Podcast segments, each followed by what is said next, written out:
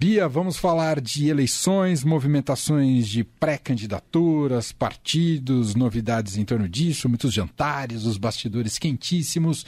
Bom, começar com uma informação oficial. O PT, então, agora referendou a escolha de Alckmin como vice na chapa de Lula. É isso, Bia? É isso, é uma notícia fresquinha. Acabou de sair, o Diretório Nacional do PT aprovou, é, entre outras coisas, hoje aprovou o nome do ex-governador Geraldo Alckmin, ex-tucano também, agora do PSB, para integrar a chapa com o ex-presidente Lula, que concorre a concorrerá à presidência é, neste ano. É, e Lula saindo aí na liderança das pesquisas até agora, portanto, uma chapa bastante forte. É, era um movimento que já vinha sendo costurado, já era esperado, o próprio Lula e a própria Glaze, presidente do partido, já tinham é, dito, inclusive publicamente, que o nome do Alckmin ia ser aprovado. É, há uma resistência de uma ala minoritária, mas mesmo é, esses que seriam contrários à, à inclusão do Alckmin é, já vinham dizendo aí na última semana que, enfim, enfim, dando como certa essa aliança. Então, temos formalizado aí por parte do PT, sim, a chapa Lula-Alckmin. É, é necessário passar por uma nova aprovação, um novo referendo no Encontro Nacional do Partido em junho, mas, enfim, agora já tem o PSB na semana, fim da semana passada oficializando o nome do Alckmin.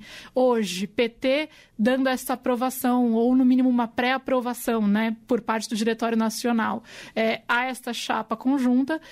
Próxima cena que a gente vai ver é uma cena muito provavelmente dos dois juntos, no dia 7 de maio, quando o presidente Lula pretende aí lançar sua pré-candidatura. Não é assim que eles estão chamando, é, inclusive para efeitos de quando começa a poder ser feita a campanha de acordo com a legislação eleitoral, mas a ideia dia 7 de maio aí é mostrar que Lula tem um amplo arco de apoio que vai desde o Guilherme Boulos até o Alckmin Estucano, e essa deve ser a cena dos próximos capítulos no que diz respeito a essa chapa é, do PT com o PSB, é, que é a, a que está mais sólida agora, tirando a, do próprio presidente Bolsonaro, que claro. é candidato à reeleição. Aliás, por falar do próprio presidente Bolsonaro, acabou de ser publicado aqui no, no Estadão, ou melhor, foi atualizado agora há pouco aqui no Estadão, essa pesquisa do Poder Data, talvez você tenha visto, Bia, ah, uma nova rodada de pesquisa do Poder Data, eh, sem agora eh, o Moro eh, colocado né, como um dos possíveis presidenciáveis, impressiona como a diferença entre Lula e Bolsonaro diminuiu.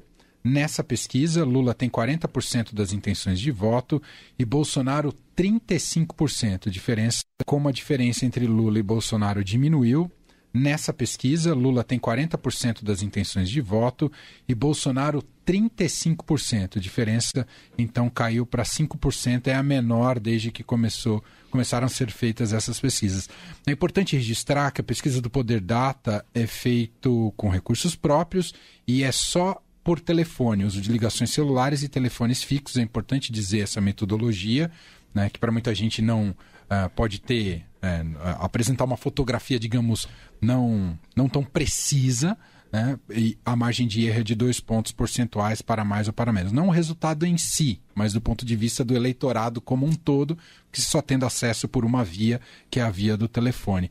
De qualquer modo, a tendência está aqui, aqui de uma maneira mais clara, Bia, é, mas a gente já vinha observando em outros institutos também que paulatinamente o Bolsonaro vinha recuperando espaço e maior popularidade, né? É, e aí conversando com alguns aliados do presidente é, nessa última semana, e, e, vale lembrar, né? Ano de eleição, os políticos ficam fazendo as suas próprias pesquisas, os partidos fazem suas próprias pesquisas quantitativas e qualitativas a todo momento. Então, eles estão consumindo informação é, todo o tempo sobre qual o cenário eleitoral.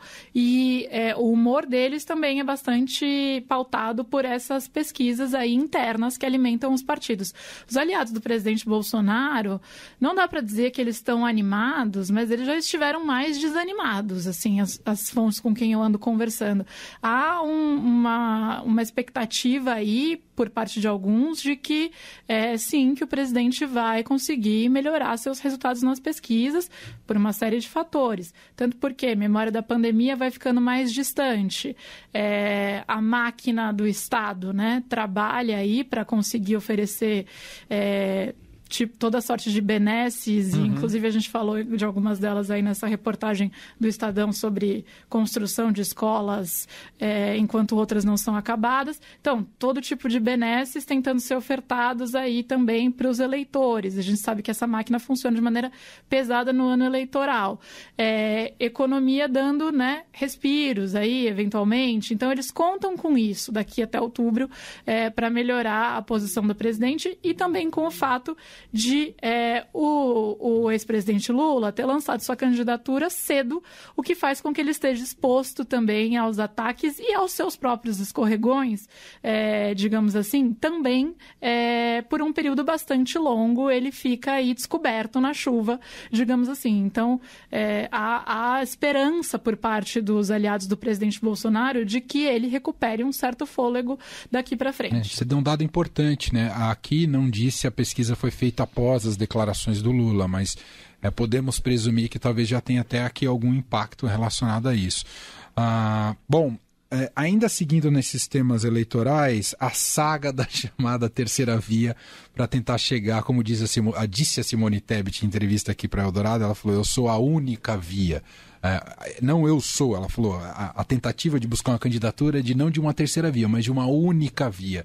Essa única está se mostrando uma obra faraônica e quase impossível, porque agora tem um novo elemento nessa equação, chamado Luciano Bivar que é um pré-candidato a vice-presidente, Bia. Pois é, cada semana parece que tem um nome novo na frente e essa frente que também não sai muito do lugar, né, Manuel? Acho isso. que é isso que dá para é, falar dessa tentativa de união de uma chamada terceira via, uma candidatura é, que não seja do Bolsonaro nem do Lula e que não, não é também a do Ciro, né? Que está um pouco afastado, um pouco distante desse grupo que tenta se unir por um nome, é, um nome só. É, e aí a Simone Tebet, que nessa semana tá ali, estava ali na mais cotada, digamos assim, para assumir a liderança dessa terceira via, é, o que a gente tem de novidade agora é que amanhã o União Brasil deve anunciar que Luciano Bivar, é, que é o presidente do partido, vai ser o candidato candidato, o pré-candidato presidenciável do União Brasil. Então, na verdade, o União Brasil, que vinha trabalhando para chegar num nome é, de consenso junto com, né, com os demais partidos, inclusive PSDB, Cidadania, é, agora é, coloca mais um nome na roda. Então, o que não falta é gente tentando ser o nome da terceira via. A gente tem Dória, a gente tem Eduardo Leite, Simone Tebet, João Moro, é, Sérgio Moro agora que ficou ruim para ele mesmo. Porque ele é do União Brasil, né? Porque ele é do União Brasil, saiu do Podemos para ir para o União Brasil, né? Recentemente. É, foi aí no dia 1 primeiro de abril, um pouquinho uhum. antes de 1 de abril, né? É, mas não, não foi mentira, né? Foi verdade. Ele foi pro, pro União Brasil acreditando que teria mais chances e mingou quase que imediatamente. Agora, com a oficialização do nome do Bivar, fica claro é, que ele perdeu esse espaço. É, então, agora começa essa disputa não só pela cabeça de chapa, como pela vice, né? Então, o que, que vai ser, né? Quem que vai liderar e quem que vai como estar é que ali você consegue uma composição, né? Com, com toda essa turma colocada, né? E é uma composição de pessoas que seguem tendo uma porcentagem de intenções de voto muito baixa. Verdade. Então, uhum. ainda que você consiga, que não é uma coisa que é, é, imediata, né? Então, todos em torno de um nome e todos os eleitores que iam votar, sei lá, no Dória, passam a votar na Simone Tebet. Não, não é isso, a gente sabe que não é essa correspondência. Mas ainda que fosse isso, ainda estariam atrás é, bem atrás é, dos, dos candidatos que hoje são Bolsonaro e Lula. A ver o que acontece aí. É. Tem esse processo de afunilamento natural à medida que chega a campanha, mas se a gente pegar por base essa entrevista, é, só, só critério de exemplo, mas a gente pega por base essa pesquisa recente, que eu acabei de falar aqui com a Bia, do Poder Data, um tem 40, outro tem 35, a gente já está falando em 75% do eleitorado com voto não necessariamente totalmente definido, uhum. mas é um volume muito alto. A margem vai ficando muito estreita para outros candidatos se colocarem. Então, realmente, é uma situação, está uma situação muito difícil para não só para o Ciro, mas para todos esses nomes colocados a ver como é que vai ser essa solução. Mas o Ciro, com esse crescimento do Bolsonaro nas pesquisas também, com a saída do Moro, com essa dificuldade dos outros partidos de chegarem num nome, é... alguns agentes aí, né, de mercado, analistas que passam a olhar mais para o Ciro. É, e isso eu tenho ouvido aí, pegado de, de, conversas nos últimas, nas últimas semanas. Mas o fato é que na, nas pesquisas ele ainda está ali, mais ou menos abaixo dos 10% de intenção de voto. Como ele mesmo disse essa semana, ele vai ter que se mostrar viável em maio, junho, é, uhum. é, no máximo, é, para conseguir atrair alas de outros partidos, né? Então, ainda que não seja um partido inteiro, mas conseguir formar palanques estaduais mais sólidos com o apoio de, é, de outros partidos. Muito bem, seguiremos acompanhando todos esses detalhes e movimentações em relação à corrida eleitoral. Com Beatriz Bula está com a gente às segundas, quartas e sextas aqui no fim de tarde. Uh, e eu não vou falar quando você está de volta, que a gente ainda não sabe exatamente mistério. se ela volta amanhã ou na sexta-feira, mas fica um mistério, mas muito em breve. Beatriz Bula está de volta aqui com a gente. Por hora, Bia, um beijo para você. Um beijo, um beijo. até mais. Até mais.